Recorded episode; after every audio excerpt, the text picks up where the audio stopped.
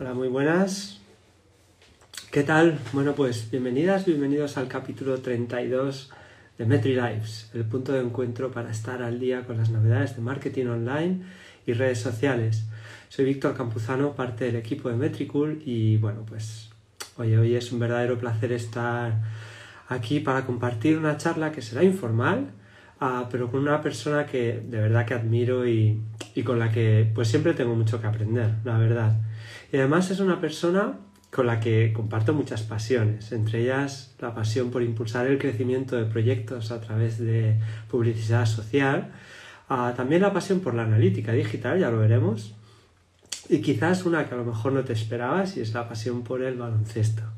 Y aunque muy a mi pesar no vamos a poder echarnos unas canastillas hoy, sí que vamos a poder compartir pues bueno contigo una charla donde hablaremos sobre publicidad en medios sociales y bueno, lo que surja, ¿de acuerdo?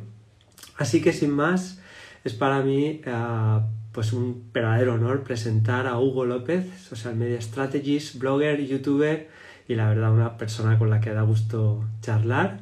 Así que voy a ver por aquí y le vamos a... A ver si entra. Hugo. Hugo, ¿qué tal? Hola Víctor, ¿qué tal? ¿Cómo estás? Pues muy bien, sí, encantado de tenerte aquí, es un, un verdadero placer. Así el que. placer es mío, el placer es mío. Pues te vamos a, ahora sí, te voy a dar la bienvenida como Dios manda. Así que Hugo, bienvenido a un nuevo Metri Live. Un placer, jope. Ha salido bien, ¿eh? Está Efectos especiales, una, una bienvenida, vamos. Sí, sí, sí, sí, estaba bien, bien, bien currado. Bueno, Hugo, oye, eres uh, voluntario en la asociación de estudiantes más grande de Europa, eres aprendiz incansable, devorador de libros, blogs, además estudias en la universidad, aprendes a diario, trabajas con esa filosofía de hacer las cosas con muchísimo cariño e impactando realmente en los resultados. Y además pues tienes un canal de YouTube que es la bomba, eh, un blog que desearía cualquiera. Y, y una persona con la que luego charlas y dices, ¿sabes? Es que encima es un tío agradable con el que te lo pasas, guay. Y, y la verdad es que yo por ningún lado he visto que te apasione la productividad personal, en ningún sitio he visto nada, pero escucha, amigo, si no te lo pregunto, me muero. ¿Cómo lo haces, tío? O sea, ¿cómo haces para, para llevarlo todo así hacia adelante? Y, y, y no sé, compartirías así para entrar en, en materia un poquito, los tres secretos de productividad personal y luego ya entramos en la otra materia. Pero es que si no reviento, ¿eh? Bueno, pues es muy buen tema el que me propones, la verdad, eh, porque la productividad personal, si, al fin y al cabo, si quieres llevar, eh, hacer eh, esas ideas o esos sueños que tienes, llevarlas a la realidad, es importante el tema de la productividad personal. Entonces, en primer lugar, yo creo que es importante, y lo he ido aprendiendo con el tiempo, el foco. Eh, cuando tienes un proyecto, obviamente primero ponerse objetivos, pero el foco, cuando tienes un proyecto que quieres llevar a cabo, tienes que dedicarle tiempo y recursos a, a, ese proyecto que quieres llevar a cabo. Si estás en muchos proyectos a la vez, es imposible que realmente un proyecto a lo mejor funcione, pero llevarlo al siguiente nivel es totalmente imposible. Luego también, como a lo mejor como segundo tip, para mí es muy importante el tema de la organización. No soy un obseso de la organización, pero yo siempre me gusta eh, cada día, de forma diaria o antes de irme a dormir, planificar las tareas eh, para el día siguiente y hacer una priorización de ideas. Como herramienta yo utilizo Notion, es la herramienta que siempre, que siempre he utilizado y es, la verdad es que la herramienta para mí más polivalente, para, ya no solo para organizar tareas, sino para planificación de proyectos, etcétera. Y luego también es importante, eh, ya con el tercer tip, algo que es vital. Si tú quieres hacer cosas grandes, necesitas a gente grande alrededor. Y para ser productivo, eh, podríamos entrar aquí en el tema de delegar tareas y demás, pero, pero te tienes que rodear de los mejores. Cuando te rodeas de los mejores, esas personas te hacen trabajar mucho mejor y te ahorran, te hacen ser más eficiente en el tiempo. Y eso para mí es muy importante, rodearte de personas extraordinarias para hacer cosas extraordinarias. Jolín, pues tres consejos que es verdad, no son tan fáciles de llevar a cabo, ¿no? Es, es, es práctica, es práctica. Sí, es totalmente. Desde luego que la primera que has dicho a mí me gusta mucho, soy muy fan de ella, de, de, planificar el día siguiente. Te sirve además para decir hoy adiós al trabajo y para al día siguiente decirle hola sabiendo qué es lo que tienes que hacer. Notion, pues no me voy a meter en ese debate de las herramientas, ya ves, Notion yo adoro el hecho de que es una hoja en blanco y es el arma de doble filo, ¿no? De hecho, esto lo dice mucho Juanpa. Una hoja en blanco tiene las ventajas y las desventajas de que puedes escribir lo que quieras y puedes hacer lo que quieras. Así que un saludo para Juanpa, que siempre te da sabios consejos. Así que, bueno, bueno, bueno, pues hablemos de social ads, ¿no? Vamos a ello. Porque lo que es la introducción, ¿te ha gustado o no te ha gustado? ¿Quieres añadir algo más? Pues igual. Hombre, yo, yo tiraría otra vez los papelitos. Sí, pues, mira. ¿Sabes, ¿Sabes qué pasa? Que tenía que ir a comprarlos, pero como mi hija tenía muchas cartulinas de estas de, colorines, le he dicho, te doy un euro si me recortas un montón de papelitos y me ha hecho un tupper. Saber delegar, hablamos de saber delegar. Exacto, eso es productividad para saber delegar, luego barrerlo ya me tocará a mí. bueno, pues, oye, pues vamos a empezar un poquito a entrar en esto y, y mira, si hay una, temática predominante en, compañía de tu marca personal, pues esta es la experiencia, el aprendizaje y la pasión por lo que es la publicidad en medios sociales, ¿no? También llamada social ads. Y vamos a hablar un poquito de ello, si te parece bien. Y para ir calentando, yo tengo una, bueno, una pregunta y es que realmente cuando hablamos de social ads parece que en realidad hablemos de Facebook e Instagram ads. De repente la mayoría de las personas dicen social ads es Facebook e Instagram ads. Y es verdad, sin duda predominan como, como canal, pero sabemos que hay otros muchos. Entonces, ¿qué tal si nos compartes tu propia definición de lo que es social ads o publicidad en medios sociales? Bueno, pues es un canal de pay media, un canal de, eh, pago en redes sociales que nos permite colocar anuncios en, redes sociales, en el soporte de, las redes sociales, para conseguir impresiones y clics con objetivo branding o, performance. Eso sería una definición, eh, una definición así cortita, pero básica. O sea, yo creo que con eso. O sea, poner un emplazamiento más donde poner anuncios nuestros de nuestro, de nuestro negocio, de nuestra marca, para, lograr impresiones y clics. Eso es. Con diferentes objetivos. Digamos que estaría incluido ahí también Google, las, búsquedas en, cuando haces una búsqueda simplemente en el buscador, ¿no? De busco zapatos rojos, yo qué sé. A ver, no entraría dentro de Social Ads, sí que a lo mejor podría entrar un mix. Si Uy. Uy, me han llamado, perdona, Víctor. Ah, vale, no eh, que es un mix, es una red social al fin y al cabo que incluye un buscador. Entonces ya entraríamos de campañas de, eh, de campañas de, de, buscadores, pero como tal, a Google no lo incluiríamos dentro del catálogo de, Social Ads. Perfecto. Vale, pues muy alineado con esa definición. Así que ya, yo seguro que voy a decir que todo sí, así que tampoco. Bueno, también podemos, eh, que en el mundo del media buying también hay mucha, muchas ideas diferentes. Al fin y al cabo es lo bonito de marketing, que hay eh, muchas ideas o muchos caminos para llegar a lo mismo también, ¿eh? Claro. Sí, sí, vamos a buscar de vez en cuando alguna preguntilla así un poco más, más este. caña, Víctor. Yo, vamos, yo encantado. Pues yo, ¿qué voy a hacer yo? Sí, sí, yo qué sé, yo meterte caña, ¿sabes? Voy a hacer lo que pueda, a ver. mira, tengo una pregunta así guay. Bueno, no es guay, pero igual te gusta. Y es si en realidad eh, medios, o sea, social ads, hay un montonazo de canales. Están Twitter, LinkedIn, están TikTok ads. Eh, pero cuando hablamos de social ads, la mayoría de las personas piensan en Facebook, en Instagram, y yo te pregunto, oye, ¿Cuál crees tú que es el problema de Twitter o LinkedIn para no estar tan arriba en esa lista de, los canales a los que un marketer al principio dice, hey, ah, voy a hacer social ads, voy a hacerlas en... Y nunca aparece Twitter y LinkedIn, o nunca, o no suele. ¿Cuál crees tú que es el problema de estos canales?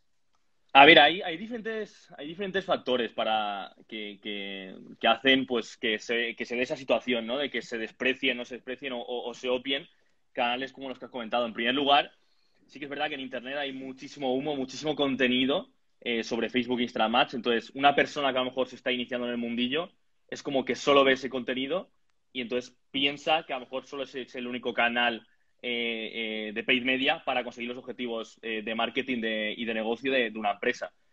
luego, en segundo lugar, también hay que tener en cuenta que, son redes sociales a lo mejor más de nicho. Facebook e Instagram podemos encontrar una tipología de usuarios, un rango de usuarios, eh, un perfil mucho más amplio que quizás que podríamos encontrar en, LinkedIn. Entonces, cuando son más de nicho, sí que es verdad que son menos eh, atractivas para las marcas. Y en tercer lugar, sí que es verdad que a nivel de performance, o sea, yo tengo mentalidad performance total eh, puramente, Y sí que es verdad que son canales que se pueden conseguir muy buen performance, pero a día de hoy, y obviamente hay que analizar cada, cada caso, eh, no dan el performance que puede dar Facebook e Instagram o puede dar un canal como Google a día de hoy. Eso no quiere decir que para determinadas empresas, para determinados nichos, LinkedIn, Twitter, eh, Pinterest puedan dar un mejor performance que estos canales. Vale. Oye, para los compis, por si hay alguien que no lo tenga muy claro, define performance. Performance, pues es. Bueno, es, es, difícil como definirlo como tal, porque es una palabra como muy concreta, pero muy. Tú me has pedido que te meta caña, ¿eh? O sea... sí, sí, sí, Performance, pues es básicamente tener una mentalidad orientada 100% a resultados, 100% a conversión, diría yo. Cuando tienes. O sea, cuando vas 100% a performance, el tema de branding, por ejemplo, te da igual. O sea, eh, construir una marca eh, es secundario. A lo mejor haciendo campañas 100% de performance puedes hacer marca, pero no es tu prioridad. Es resultados. Yo quiero resultados, resultados, conversión, conversión. Muy bien. Oye, entonces, obviamente, no es tanto el sacarlo lo más barato, sino lo más rentable, digamos, ¿no? Exacto. Pues mira, no me lo había notado, pero ya sabía yo que iba a salir preguntitas de esto. Entiendo que eh, si vas a performance, una de tus obsesiones debe ser la capacidad de atribuir, ¿no? Hacer una correcta atribución porque si no, no puedes saber si estás haciendo algo, si es rentable o no, si no le puedes atribuir esas cosas, ¿no? Cuéntanos, eh, ¿te estrellas mucho la cabeza con la atribución? La atribución es, o sea, cuando tienes volumen eh, de campañas en muchos medios a la vez, y ya no solo de canales de, pago, si tienes afiliación, si tienes SEO, eh, todos los canales que, mediante los que puedes llevar tráfico a tu página web, yo me, estoy especializado en media buying, pero obviamente la atribución yo creo que es uno de los principales comedores de cabeza eh, que, que de cabeza del media buyer. Es decir, de hoy estoy eh, mandando mucho tráfico a través de, Google, a través de display. Eh, la campaña de retargeting que estoy montando en Facebook Instagram Ads está yendo mejor porque le estoy inyectando tráfico de display. Eh, ¿En qué porcentaje? Porque a lo mejor asiste a esa, a esa posible conversión, pero no sabemos en qué medida es el principal quebradero de cabeza del media buyer. Totalmente. Porque cuando tienes, eh, gestiones un presupuesto muy grande, al fin y al cabo tú lo que quieres hacer es una gestión eficiente del presupuesto. Quieres eh, mover el presupuesto en aquellos canales que están eh, teniendo un mayor impacto, eh, una mayor presencia, una mayor asistencia en una conversión final. Entonces, totalmente es una de las cosas más importantes y más difíciles hoy en día y más con el tema de, la desaparición de, bueno, del cookie consent, sobre todo, que, ahí perdemos un montón de, traqueo. Es un reto muy grande, la verdad. Muy, muy hmm. grande. Me quedo porque realmente muchas veces pensamos en que eh, la atribución es algo que nos tiene que dar la tecnología, ¿no? Y, y es totalmente binario, o lo tenemos o no, o se atribuye a este o no se atribuye a esto, pero me mm. quedo con, la idea que dejas tú de que no todo es blanco o negro, sino hay muchos tonos de grises y hay muchas veces que lo que nos, no nos da la tecnología lo podemos obtener experimentando, haciendo cambios en nuestras campañas para ver si el impacto que nosotros eh, esperamos que tenga lo está teniendo y, podemos confirmar que esa atribución se puede o que X cambio está jugando un papel, ¿no? Entonces me, quedo con eso y además te voy a compartir, eh, bueno, una pregunta que es bastante sencilla de Nieves. Dice, ¿diferencia entre más barato y más rentable? Diferencia entre más barato y más rentable. Sí. Em, pues a ver, es que un producto, a ver, ya ahí juega a lo mejor eh, un rol muy importante el volumen. Tú puedes vender a lo mejor un producto más barato, pero si tienes muchísimo volumen, la rentabilidad, el profit del negocio puede ser eh, mucho mayor. Ahí tienes que ver sobre todo márgenes y ticket medio de, de, tu producto, de tu tienda, en el caso que tengas una tienda, si no en un negocio. Pero eso, ahí sobre todo metería un poco el, el tema de, sí, del volumen que tú generes. De volumen, tanto de cantidad como de, como de, precio, de ticket medio. Correcto. Está claro que si lo bajamos a la definición como más simplificada, es decir, más barato entre un anuncio que te ha costado 0,20 y otro anuncio que te ha contado 1, pues el más barato es el de 0,20. Pero si el de 1 te ha traído ventas por valor de 100 euros y el de 0,20 te ha traído, no te ha traído ninguna venta, pues obviamente el más rentable es el de 1 euro, ¿no? claro, hay, por ejemplo, una métrica súper importante que justamente eh, eh, se saca de dividir las dos, los dos aspectos que he dicho, que es el, el AOF, el Average Order Value, que nosotros podemos a lo mejor comprar tráfico por el mismo precio, pero si esa persona que estamos captando se deja más dinero en nuestro e-commerce, ya sea comprando más de una unidad o eh, con productos más caros, incluso nosotros subiendo el precio, pues es más rentable el anuncio cuando el anuncio es el mismo, ¿sabes? Claro, totalmente, totalmente. Bueno, yo creo que me queda más o menos claro que si solo pudieras hacer publicidad en un único canal, sería Google. ¡Hala! Te he sorprendido, ¿eh? Pues sí, me ha reventado el resto, el resto de la entrevista porque todas las demás tengo puestas de Facebook Ads. Así que, pues. A ver, pues... Eh, déjame matizarlo, ¿vale? Porque yo además. Eh, yo toco muchos canales, eh, tanto Social Ads como Google, pero sí que es verdad que si me tuviera que quedar con uno, con Google llegas, llegas como a, más lados. ¿vale? Yo disfruto con Social Ads, me gusta bastante más trabajar con, con Facebook Instagram Ads, pero sí que es verdad que con Google está estimado que llegas prácticamente al 90% de la población. Quien no usa Gmail, quien no usa Google Maps, quien no usa YouTube. O sea, eh, a nivel de, alcance eh, es mucho mayor que Facebook Instagram Ads. Entonces, y también los diferentes canales que hay, hay display, hay YouTube y demás, pero bueno, yo me quedo con Social Ads porque es mi pasión realmente. Pero sí que es verdad que el plus de alcance te lo puede llegar a dar, te lo da Google realmente. Vale, pues no, o sea, tiene todo el sentido del mundo. Por aquí se estaban riendo de mí. Marketing e-commerce dice, ay, no, pues Hoy en día, estrategia 360 es imposible quedarse con un canal solo. Sí, de hecho, bienvenidos a un nuevo juego fundado para MetriLives y es, si no hubieses respondido esto, vamos a ver cómo sería la entrevista. Sí, no, en serio, o sea, es, la parte divertida, si no, no hace falta que me rescates, ¿eh? que ya me rescates.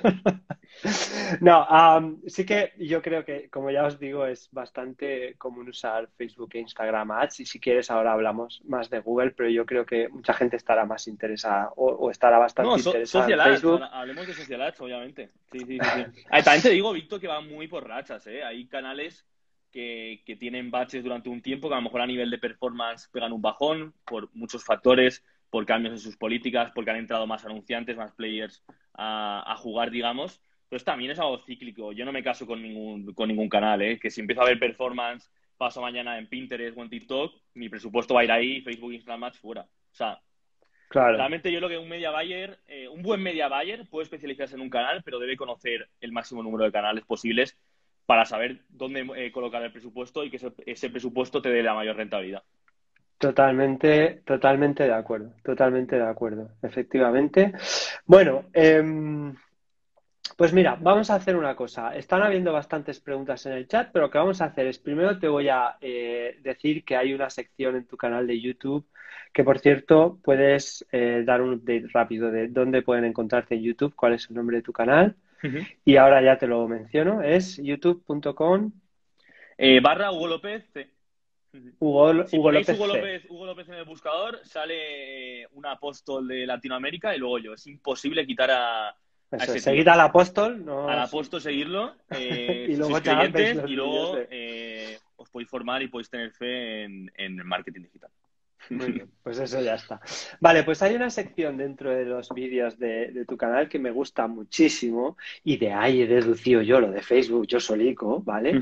Y es la de los cinco mejores anuncios de Facebook e Instagram Ads del mes. ¿no? Y es la verdad es que es una sección que está bastante guay y, me gusta mucho. Entonces, después de analizar tantos anuncios, dinos para ti cuál es el top 5 consejos o top mejores prácticas a la hora de hacer anuncios en Facebook e Instagram Ads. ¿Vale? ¿Te atreves? Me atrevo, me atrevo. Son, cinco son muchos, pero me atrevo, ¿eh? Así que, vale, vamos a empezar. Algo importante, eh, priorizar el contenido mobile first. Es súper importante. Eh, con, mobile first me refiero a formatos. Para mí, por ejemplo, el formato 16.9 para mí ya está prácticamente desterrado en, en paid media. En LinkedIn no, por ejemplo, pero en, en Facebook e Instagram yo llevo utilizar, eh, sin utilizar el formato 16.9, que es el horizontal, el de televisión, digamos, el de toda la vida, ya no lo utilizo y voy más a formatos 1, 1 cuadrados y 4 quintos, que son un poco más verticales y obviamente en Stories el, el 9.16. Entonces, es súper importante adaptarse eh, a día de hoy el contenido mobile first. ¿Por qué? Porque al fin y al cabo cada vez se consume eh, más contenido en Internet, ya no solo en redes sociales, sino en Internet en el móvil, y estos formatos ocupan más pantalla, entonces como que llaman, como que llaman más la atención. Y el segundo consejo justamente va relacionado con esto, con llamar la atención. Eh, tu anuncio no puede ser efectivo si no se paran a verlo. Eh, vivimos en una jungla de infosicación, ya no solo de anunciantes, sino de contenidos de amigos, contenidos de marcas a las que seguimos. Entonces, para que un anuncio eh, sea efectivo, en primer lugar se debe parar el usuario, porque si lo pasa, ahí sí que ni va a hacer clic, ni va a leer tu mensaje, ni nada. Entonces, es súper importante que sean anuncios llamativos. Si es un formato imagen, utilizar colores llamativos, utilizar a personas dentro de tus creatividades, que es algo que llama la atención. Si es un formato en vídeo, los cinco primeros segundos son clave. Debe ser algo impactante, transiciones rápidas para que el usuario le captes la atención. Yo siempre digo, y esto lo meto en el, lo meto en el, segundo tip, yo tengo como la fórmula de, te vas a reír, eh, la fórmula secreta, secreta, la C de stop ah. de crawl, la S, la E de engage, una vez ya se ha parado el usuario, tiene que eh, interactuar con nuestro contenido, tiene que digerir todo el contenido que le estamos comunicando en, nuestro anuncio. Y la C de convert. Vale, una persona se ha parado a ver nuestro anuncio, ha leído el copy, ha visto nuestro vídeo, o sea, ha interactuado con, ese, con, ese, con ese contenido, con ese anuncio, pero luego tiene que convertir. Tiene que haber una llamada a la acción. Claro. Eh, dejar un lead, visitar nuestra página, a no ser que sea de branding. Si es todo puramente branding, pues ahí no hay conversión. ¿Vale? Luego también, tercer consejo, súper importante tener un método de testing, de testing. O sea, el testeo hoy en día es fundamental en todos los canales de Pay Media. Pero hay que tener un método. No me vale decir, vale, si yo pruebo tres copies, tres imágenes y dos vídeos. Vale, pero ¿cómo, lo vas a hacer? ¿Vas a lanzar tres primeros? Eh, ¿Cuándo vas a pausar uno, un anuncio y cuándo vas a, lanzar uno nuevo? ¿Qué métricas eh, vas a tener en cuenta para hacer eso? Hay que tener un método, que cada uno tiene el suyo, ¿eh? Entonces hay que tener un método de testing para probar todo el rato, todo el rato. Parte del presupuesto, yo siempre digo, 5 o 10% del presupuesto de pay media global a testing. Que me da igual perderlo, porque de esa pérdida, o si sale bien, perfecto. Pero si salgo perdiendo, he aprendido. Ya sé que ese formato, ese copy, esa creatividad o ese ángulo no, no, no encaja, ¿vale? Luego también, eh, cuarto ya, eh, apostar por el User Generating Content en anuncios. El User Generating Content es básicamente utilizar el contenido generado por el usuario, testimonios, eh, reviews, unboxings en nuestros anuncios. Esto se hace mucho a nivel orgánico. Por ejemplo, eh, GoPro, eh, la marca de cámaras, todo su contenido es user generated content, es decir, contenido que genera el usuario, yo lo comparto y además gratis, o sea, me cuesta de forma gratuita, tanto en tiempo como en, en recursos en general, porque cojo ese contenido y no tiene no tengo que contratar un videomaker, a un diseñador, porque es contenido que que me está dando el usuario y esto aporta mucha credibilidad. Sobre todo en fases de retargeting funciona muy bien. Una persona que, por ejemplo, ha visitado un producto, no acaba comprándolo, pero luego ve un anuncio de una persona que ha comprado ese producto y que habla bien de ese producto, el gatillo ese mental de la confianza eh, eh, lo gana. Entonces, de verdad, mi, o sea, User Generating Content, una estrategia de, publicidad online, vais a ganar muchísimo. Luego ya por último, eh, ¿qué más podría decir? A ver, Pueden ser cuatro, ¿eh? No, cinco, ¿eh? Cinco. Que está, además está relacionado con el User Generating Content. El contenido de tu anuncio a nivel de producción, o sea, podemos poner dos balanzas, contenido súper producido, con, eh, con, una edición increíble, con el mejor videomaker que te hace el vídeo, y por otra parte el contenido más casero. Muchas veces nos creemos que por hacer el mejor vídeo a nivel técnico, la mejor imagen a nivel técnico, va a funcionar mejor. Y muchas veces el contenido más casero funciona mejor. ¿Por qué? Porque estamos acostumbrados a ver mucha publicidad y lo que se mete más en el medio, al fin y al cabo, el usuario que está en redes sociales está entreteniéndose y nosotros le estamos parando. Entonces, si ve un contenido que es más casero, eh, muchas veces funciona mejor. Obviamente, esto tiene que ir con la marca. Hay marcas que tienen muy depurado su branding y que no puedes hacer un vídeo casero. ¿Por qué? Porque va con la marca, ¿vale? Pero siempre que eh, jugar con, esos dos tipos de contenidos, ¿no? Contenido más producido y contenido más, más casero. Joder, lo ha abordado, macho. le pides cinco, pues dice cinco, no cuatro, no me conformo. Está muy bien. Oye, pues mira, ya lo siguiente que tocaba es como empezar con las preguntitas difíciles. Pero antes, pues vamos a hacer aquí un repasito a comentarios. Estamos teniendo muchos corazoncitos. A la gente le digo, no os cortaos, que, o sea, no os cortéis con los corazoncitos, que no pasa nada, que son, que son guays. La verdad es que mi compañera Isa ah, pone una, ella pues esto como yo es lo que haría, ¿no? Digo, si tengo a Hugo durante 45 minutos, ¿qué le voy a preguntar? Pues que me ayude a crear una campaña para vender un conector de Google Data Studio y que esa campaña sea rentable, pues es lo que te preguntaría. Pero no vamos a monopolizar la conversación en esto. Eso cuando queráis, si quieres aparte, lo, hablamos. Vale, pues sería un placer. Eh, han preguntado por aquí, cuando estábamos hablando de los canales, eh, si nos, o sea, si lo que buscamos es generar conversación, ¿no? Es generar interacción y conversación con nuestra audiencia. ¿Sigues diciendo que tu canal preferido es Google o, ya aquí dirías, no, ya si es esto, no es Google? Ahí cambia, ahí cambia la cosa. Ahí sí que me voy a las redes sociales porque son esos sociales. Al fin y al cabo, la principal, lo más bonito de, una red social es la comunicación bidireccional, que puede haber de persona a persona. Bueno, siempre es de persona a persona, porque muchas veces parece que es la marca la que te habla, pero detrás de esa marca hay un community manager que te está respondiendo o hay una persona al fin y al cabo. Entonces, ahí, si quieres generar conversación, quieres eh, crear comunidad, ahí te tienes que ir a un medio social. Es donde, es donde pasa la magia esa de, de, conectar genuinamente con tu audiencia. Entonces, sí, totalmente. Ahí, obviamente, con display no lo puedes hacer, eh, con search tampoco lo puedes hacer, con YouTube en parte sí, pero tampoco está pensado para eso, eh, porque YouTube no hay un espacio en los anuncios para comentar. Entonces, totalmente ahí me iría, sobre todo a Facebook y Instagram más, pero eh, redes sociales como LinkedIn, Twitter, Pinterest, ahí puede generarse más conversación. Muy bien, es un, un, sabio consejo. Y hablando de, también de anuncios, es una duda que parece bastante general y es, ¿siempre llevas a una landing? Eh, los anuncios siempre, bueno, salvo que quieras generar, porque tú has dicho que branding, si vas a performance, pues branding como que menos, ¿no? Eh, entiendo que si quieres generar conversación, pues querrás generar la conversación dentro de la propia red social, pero el resto de veces, el resto de casos, es siempre una landing diseñada específicamente para la campaña, para anuncios y dos, tres requisitos mínimos de si es el caso para las landings. A ver, en general sí. En general sí, a mí siempre me gusta aterrizar al usuario dentro de, dentro de una landing. Primero porque es, como una extensión del anuncio, es decir, yo en un anuncio a lo mejor le doy la, la información suficiente para eh, para que tenga eh, un incentivo para visitar la landing, entonces ya la landing eh, ya a lo mejor es un call to action mucho más claro o hay más información y demás. A mí siempre me gusta mandar al usuario a la landing, pero eso no quiere decir que, utilice otro tipo de estrategias además siempre os recomiendo, por ejemplo, campañas de generación de clientes potenciales en Facebook, que es un tipo de campaña donde tú no mandas al usuario una landing, sino que te deja los datos directamente en un formulario nativo.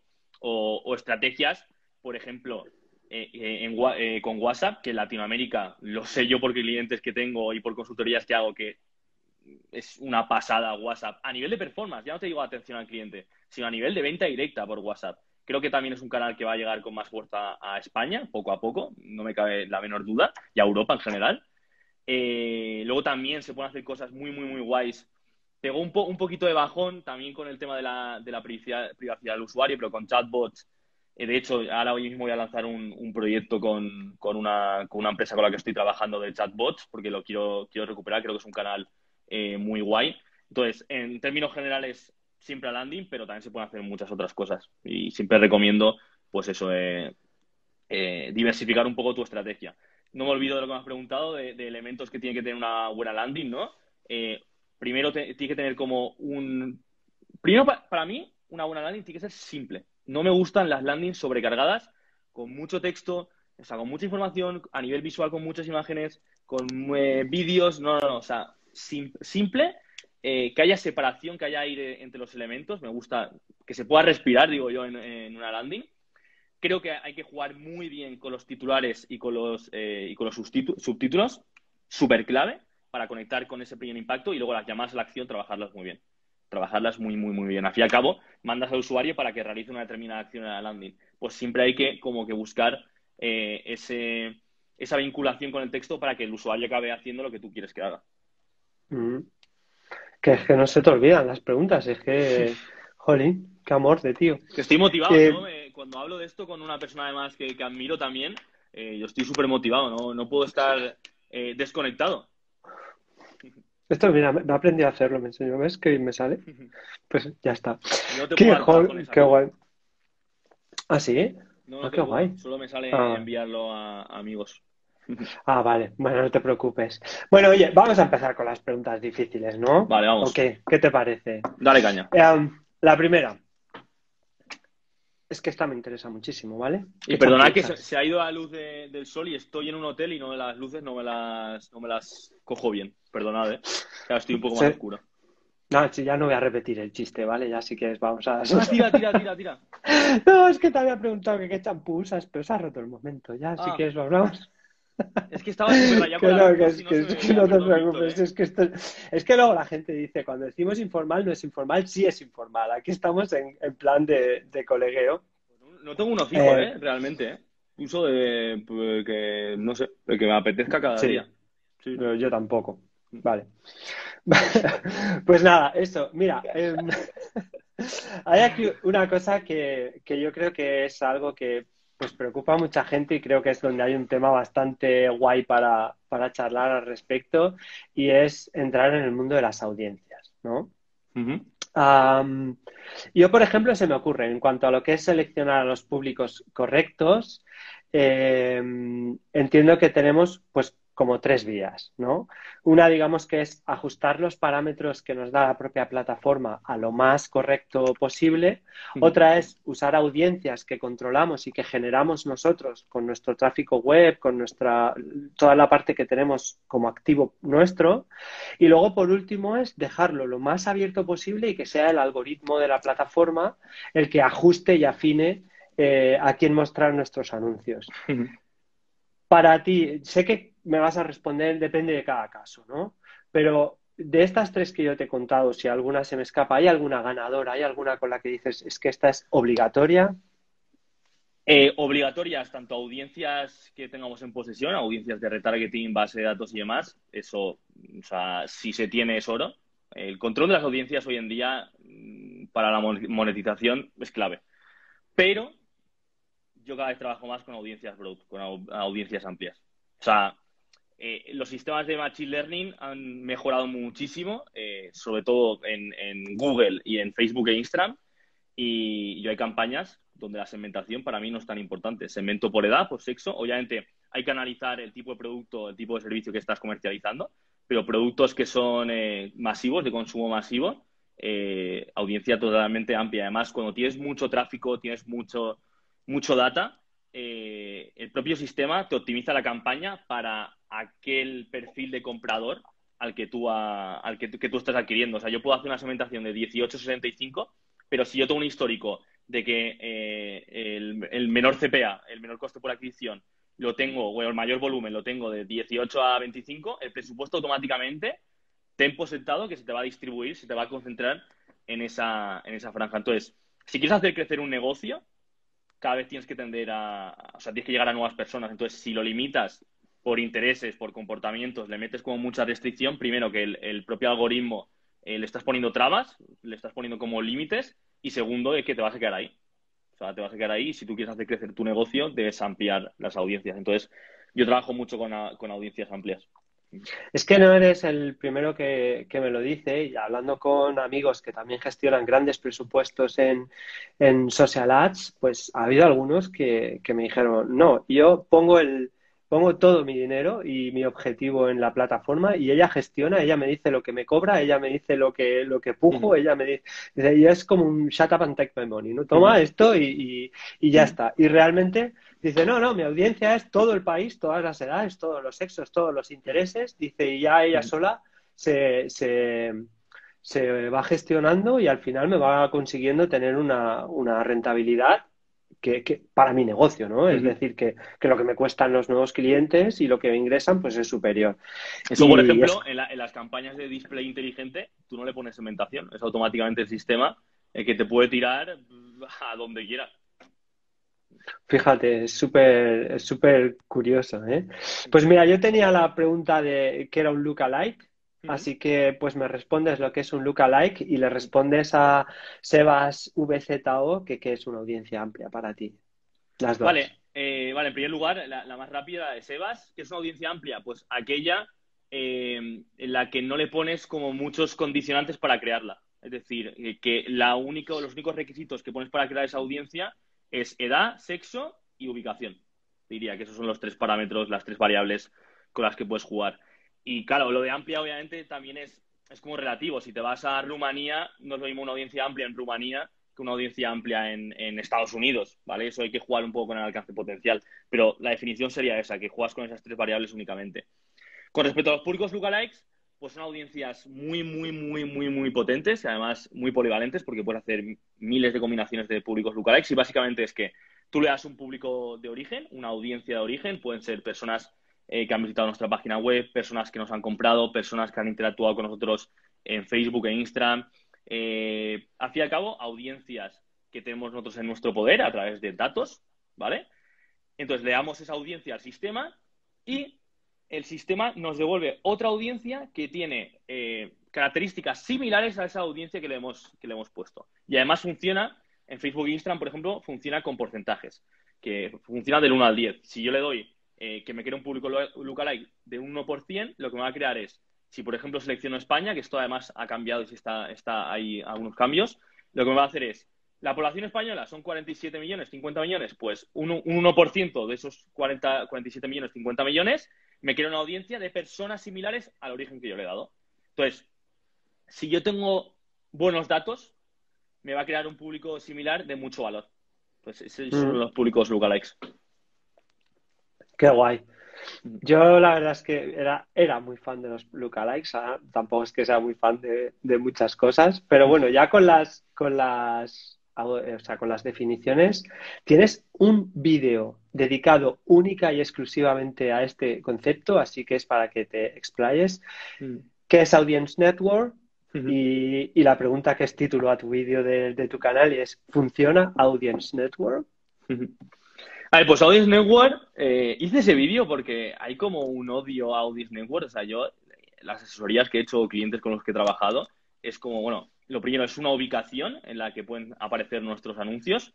Eh, que, eh, al fin y al cabo, esa ubicación pertenece, o sea, está dentro de partners de Facebook e Instagram. Con partners me refiero a páginas web, aplicaciones y también contenido eh, dentro de la plataforma que estaríamos hablando de vídeos, ¿vale? Entonces, es una ubicación que te hace como expandir el, alcance potencial de tu anuncio, porque ya no solo sales en Facebook, Instagram o Messenger, que es el ecosistema de Facebook, sino que puede salir en una aplicación de minijuegos, en, una página web que, no sé, que es de noticias.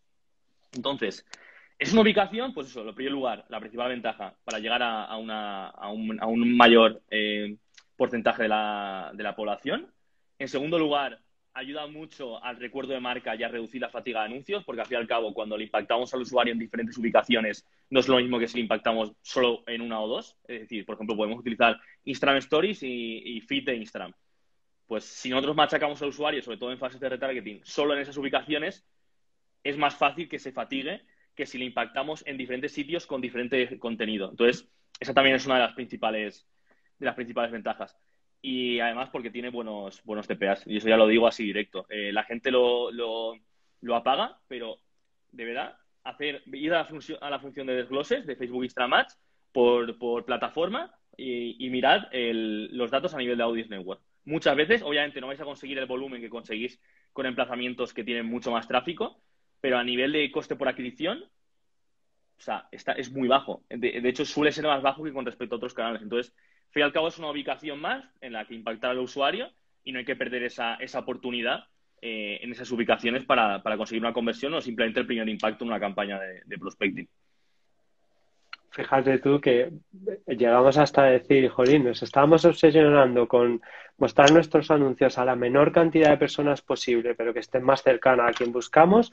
y en los menores emplazamientos posibles, ¿no? Es como eh, siempre queríamos reducir, reducir, reducir y al contrario, hay muchas veces en las que manejando ciertos presupuestos y con el tiempo y con las pruebas que tú dices que, hay que hacer, eh, abrirlo el abanico a más ¿no? Es como mucho más mm. inteligente y mucho más rentable y mucho más... Y esto ha cambiado, Víctor, ¿eh? porque, eh, bueno, siempre en, ubicaciones automáticas de Facebook y Instagram Ads, que, es eh, impactar, en, o sea, elegir todas las ubicaciones, Facebook siempre te ponía, bueno, y te sigue poniendo recomendado.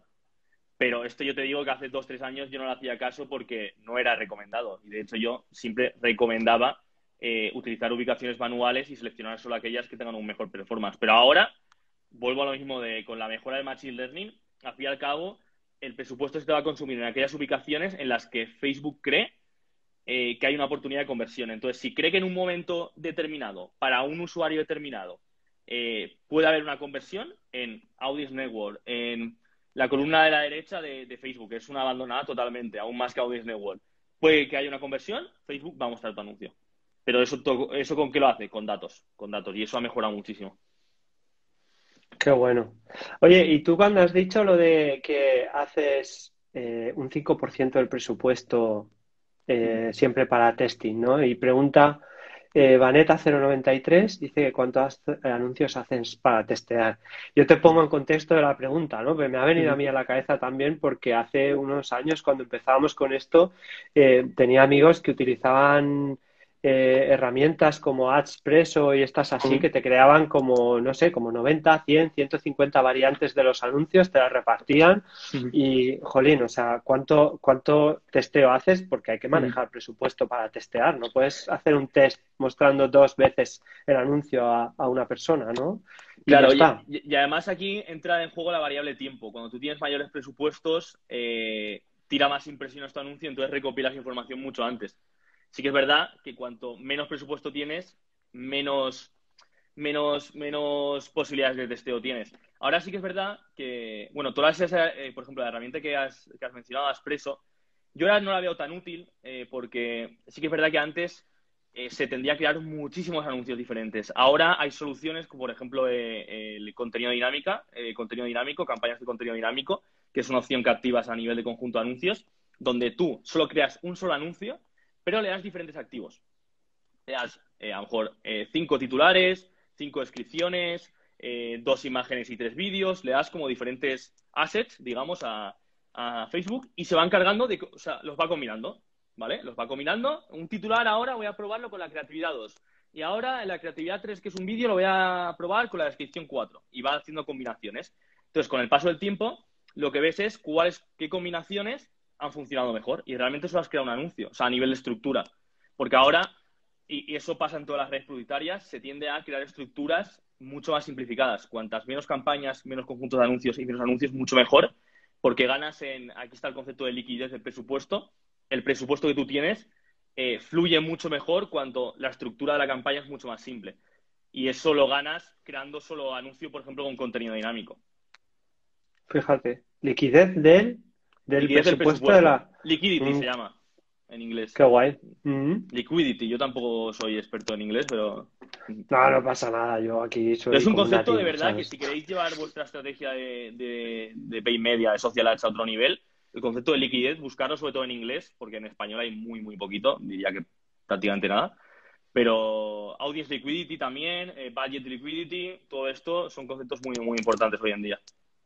Pues fíjate que acabas tú solico de responder a una de las preguntas que te iba a hacer, porque te iba a decir, oye, me preocupo, las personas que, estén aquí escuchándonos, que yo por los feedback que estoy viendo y todos los corazoncitos que ahora van a empezar a aparecer un montón de corazoncitos ahí. Pues em, estas personas que están haciendo anuncios o que están pensando empezar a hacer anuncios o que darle al corazón que me estáis dejando en feo, alguien, ¿no? Bueno, nada, pues digo, cuando se acabe esto, cuando terminen de aquí, ¿qué hacen? ¿Sabes? Ah, pues creo que has respondido muy bien a la pregunta, ¿no? A decir, oye, buscad por el, concepto de liquidity, ¿no? Y del otro que has dicho, que ya se me ha ido. Sí, es budget liquidity y audience liquidity. O sea, todo lo que tiene que ver con la liquidez. O sea, se llama ese concepto. Pues es un poco un concepto que dice liquidez, esto que es. Pero, pero es un concepto muy importante. Pues, pues justo es algo que te iba a decir dime algo accionable para las personas que nos están escuchando para que cuando acaben esto digan, oye, ok, voy a hacer algo, voy a, sacar partido a esto que hemos estado escuchando y me parece muy guay que los mandes si quieres añadir algo más, pero a, investigar sobre esos conceptos creo que es un buen consejo. Mira, yo, yo siempre recomiendo y creo que es algo eh, infrautilizado totalmente, que siempre como que recomendamos eh, formaciones que pueda tener X personas. O sea, yo la tengo, tú la tienes, Víctor, eh, mucha gente tiene formación, pero yo siempre recomiendo ir a, la información oficial de las propias redes publicitarias. Google tiene muchísimo contenido, Facebook tiene muchísimo contenido, te vas a Facebook Blueprint y ahí tienes mucho contenido eh, eh, sobre estos conceptos de Facebook. Sí que es verdad que tienes como el hándicap de que te van a vender lo suyo y hay muchas cosas, siendo francos, que, te cuentan en Google, que te cuentan en Facebook, que no es así. Pero para tener una primera toma de contacto eh, y la documentación oficial, tanto escrita como en vídeos, ¿eh? De las propias plataformas, es algo que es accesible a todo el mundo y hay, para, sobre todo para empaparte de los diferentes conceptos, viene muy, muy, muy bien. Jo, pues eh, recurrir a la fuente, ¿no? Es el, resumen de. Totalmente. está guay. Oye, pues em, muy rápida, que nos queda poquito y tenemos que ir cerrando. Eh, César pregunta: ¿recomiendas presupuesto diario total? Mira, esta es, muy buena pregunta. Esta es muy buena pregunta. Eh, pues cada uno tiene sus pros y sus contras. Si haces campañas que son evergreen, es decir, que pueden estar totalmente en funcionamiento por un largo periodo y nunca mueren, entre comillas, eh, presupuesto diario. Y si quieres tener un control eh, más exhausto, más, más férreo del gasto diario, presupuesto diario. Eh, presupuesto total, a mí me gusta solo utilizarlo cuando son campañas muy específicas que van a durar X tiempo. ¿Vale? Por ejemplo, una campaña de Black Friday. Puedo lanzar algunas campañas con, presupuesto, con presupuesto total, perdona, ¿vale? Porque digo, oye, Black Friday, quiero hacer una promoción quiero que me dure cinco días, voy a poner un presupuesto total y que el propio sistema me gaste el presupuesto de forma diaria como le dé la gana, ¿vale? Yo, como media buyer, prefiero diario. Prefiero diario porque me da más control, porque además, un presupuesto diario, si ves que hay una campaña que está teniendo muy buen performance, puedes hacer un incremento de forma manual. Eh, ¿Qué pasa? Que un, presupuesto diario requiere más control. Un media buyer tiene que entrar todos los días a una cuenta publicitaria y ver cómo ha ido el día anterior para tomar decisiones. Entonces me quedaría con, presupuesto diario, pero con presupuesto total se puede utilizar en algunas ocasiones. Por ejemplo, y ya, corto, Víctor, eh, eh, presupuesto total te permite publicar los anuncios en un determinado, en un determinado horario. Si tienes un negocio local, esto, esta es una funcionalidad que con presupuesto diario, diario no lo tienes. Entonces, es depende un poco del tipo de negocio que tengas, pero en general recomiendo diario. Muy bien. Oye, pues nada, yo invito a las personas que nos están escuchando y que nos escuchen después em, en diferido, que si tienen más dudas, pues que en las redes sociales cada, eh, nos contarás dónde puede encontrarte la gente y que sigan esta conversación y sigan preguntándote, pero hay dos cosas por las que no me quiero ir, aunque sé que voy mal de tiempo, y una es, hablemos de futuro, porque tú lo has mencionado y si no estallo con esta pregunta, y es eh, hay mucho movimiento, mucha revolución, el mundo de eh, las cookies, eh, que se mueren las cookies, que ya no están permitidas, que los consentimientos y las leyes se hacen cada vez más restrictivos. Hay gente catastrófica que dice que es la muerte del retargeting. En dos, tres minutos, cuéntanos, hacia el futuro, ¿qué es lo que tú ves? Bueno, aquí me, cuesta responder a esta pregunta porque estoy hablando con uno de los mayores expertos en el, el ámbito de España. Entonces, ¿Pero no hablabas solo conmigo? ¿O con quién más estás hablando? Contigo, no, no, contigo, contigo. Sí, sí, no, te hagas el humilde, Víctor. Pero bueno, no, no lo merece, no lo merece. Respondiendo a la pregunta, eh, es algo de. Primero, mi frase es: eh, o, te adaptas o mueres. Esto, este cambio, eh, va a ser bueno para quien se sepa adaptar, pero es que muchos se van a quedar en el camino. Y eso va, eso va a ayudar a los que lo hacen bien, totalmente. Ya, o sea, ya desde octubre creo que fue cuando entró las, nuevas, eh, las nuevas medidas de, cookie consent y demás. Creo que era, vi el otro día los datos, que era 75% eh, de los usuarios dicen que sí al cookie consent, pero el 50%, ese 75%, lo hacen creo que a partir de la tercera visita. Y entonces esa tercera visita anterior se pierde. Que mucha gente en Google Analytics me, me escribe y me dice, oye, es que estoy perdiendo datos en Google Analytics, es que lo llevas haciendo desde octubre es decir, si te entra una, persona por Google Ads eh, y te da el consentimiento de la tercera página, además creo que lo cuenta como, como direct, ¿no? Lo cuenta como mm. direct en el caso de que lo haya dado en la tercera página. Entonces, ahí se pierde mucha, eh, muchísima atribución.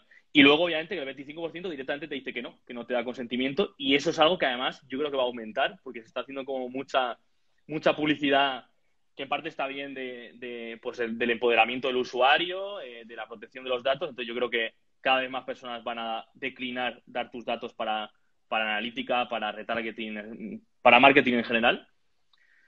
Entonces, pues hay que ver soluciones, hay que ver soluciones. Hay, pues, hay integraciones a través de la API para mandar eh, la información server to server, que de hecho, por ejemplo, Facebook ya ha lanzado eh, una implementación con Shopify van a, nacer y han nacido herramientas que permiten hacer esta medición eh, de una forma pues más, más, más precisa.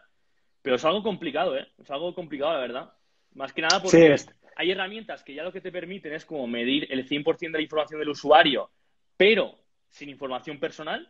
Por lo tanto, ahí se pierde, eh, se pierde atribución. O sea, tienes datos a nivel global de tráfico, pero no tienes datos de valor, no tienes datos de correo, no tienes datos de sexo, todo eso lo pierdes. Mm. Entonces, vamos a ver, vamos a ver cómo evoluciona. Yo lo que recomendaría es, primero, eh, adaptarse al cookie consent, que hay gente, hay marcas que no lo están haciendo. Yo, de hecho, me tengo que poner las pilas con páginas que tengo yo que lo estoy haciendo mal. Eso lo primero, hay que ser legales, porque además las multas pueden ser gordas. Y luego, consejo que doy, con el dato que disponemos, sacarle el máximo partido. Porque vale, yo a lo mejor me quedo con el 60% del dato, pero es que a lo mejor el 60% del dato me viene bien para extrapolar. Y ese 40% no lo tengo, pero extrapolo. Entonces, cuando tienes datos, sacar el máximo provecho de esos datos, porque muchas personas tienen la obsesión como de medir, tienen, pagan una, una herramienta de atribución que te cagas. O se hacen un, un data studio con herramientas gratuitas, flipante. Vale, ahora toma decisiones. Qué bueno. Eso yo lo veo así, seguro que tú lo habrás visto. La información, si tú no sabes analizarla, ya puedes tener los mejores paneles de métricas que si no sabes interpretarla y tomar decisiones en base a ella, no sirve de nada. Entonces, Totalmente. No sé, es algo complicado, Víctor, ¿eh? la verdad. Yo sí, lo he porque yo soy muy echado para adelante, pero sí que es un tema, es un tema importante. Sabes que, se avecinan, Claro, se avecinan tiempos entretenidos, pero seguro que va a haber eh, solución, no va a haber ningún desastre, ningún apagón digital, así que va a ser divertido. Yo creo que el enfoque es tomárselo con una sonrisa y mantener la actitud curiosa de a ver a dónde nos lleva todo esto, tanto desde la perspectiva de los usuarios, que se supone que todos estos movimientos están ahí para protegernos, como desde la perspectiva de los anunciantes y las marcas, que también necesitan herramientas. Y yo entiendo que no son para engañar a los compradores a que compren lo que no quieren comprar, sino simplemente para, oye, solo mostrar el mensaje a las personas que quieren recibir el mensaje, ¿no? Creo eso que podemos quedarnos ahí y ya está. Ayuda al consumidor, es decir, cuando tú le, das un mensaje más personalizado, al fin y al cabo, cuando una persona está navegando, por ejemplo, en Facebook o en Instagram, lo que quiere ver es, le da igual que, le da igual ver anuncios, mientras el anuncio sea relevante para él.